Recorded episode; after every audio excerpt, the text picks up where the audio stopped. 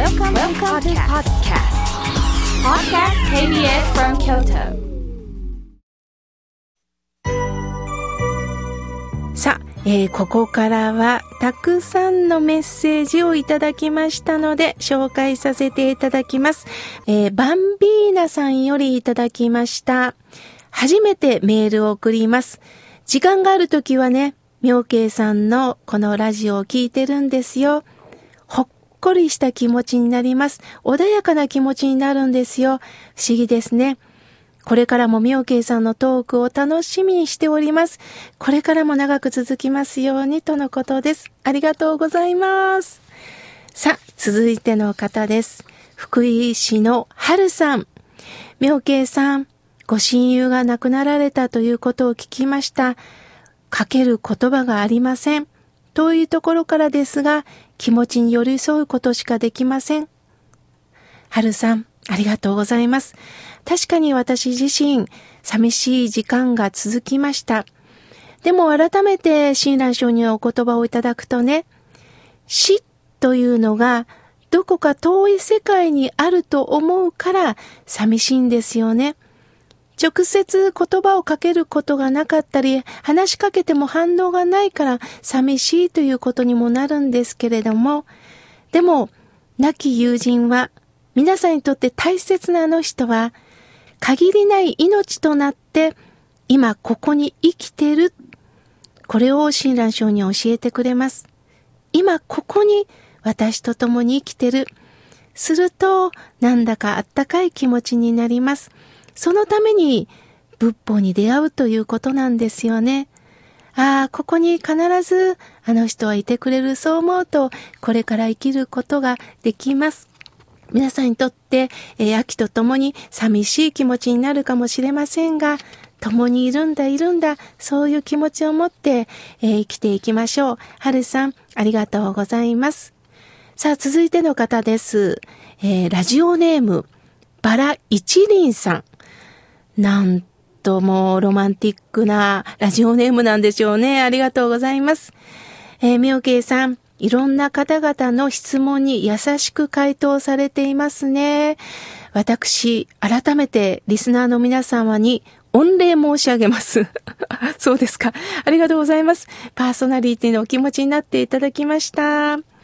さて、妙慶さん、私は落ち着いて仕事に励むことができないんです。どういう心構えで生きていけばいいでしょうか？との質問です。そうですね。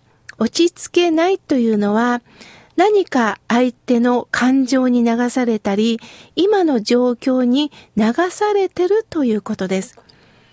これは気持ちの向ける方向が間違ってるのかもしれません。私は映画が好きでよく見るんですが、えー先週映画関ヶ原を見ました。えーこれは些細なことから、まあ、戦になっていく、権力と権力が向き合って、そして多くの人間の犠牲をさせていただくということなんですが、きっかけは些細な人間の怒りなんです。だけど、この怒りをどこに向けるかっていうことですよね。私は、ムカッと来た時、何かイライラした時には、相手に向けても、これは仕方がないことなんだなって思うようにしてます。その時には、私は、そうだそうだ、この怒りは、仏さんが全部吸収してくださるんだな。まあ昔の方はね、痛いの痛いの飛んでいけって言ってましたが、あれも理にかなってるなと思います。ああ、今のイライライライラ飛んでいけ。阿弥陀さんが受け取ってくれるぞ。そう思えば、残った心というのは清らかです。その清らかな気持ちで人と向き合うと、争いも起きないんではないでしょうか。さあ、バラ一輪さん。バラの花もトゲがあります。私たちの心にもどうしてもトゲがあります。そのトゲも誰かに向けてしまうと傷つき合います。バラの凛とした姿をどうか一人一人に提供していきましょうね。メールありがとうございます。さあ、続いての方です。おはがきをいただきました。妙慶さん、以前の放送である方に婚活に関するアドバイスをされていましたよね。私も該当者なので積極的に出かけます。心がけます。とのことです。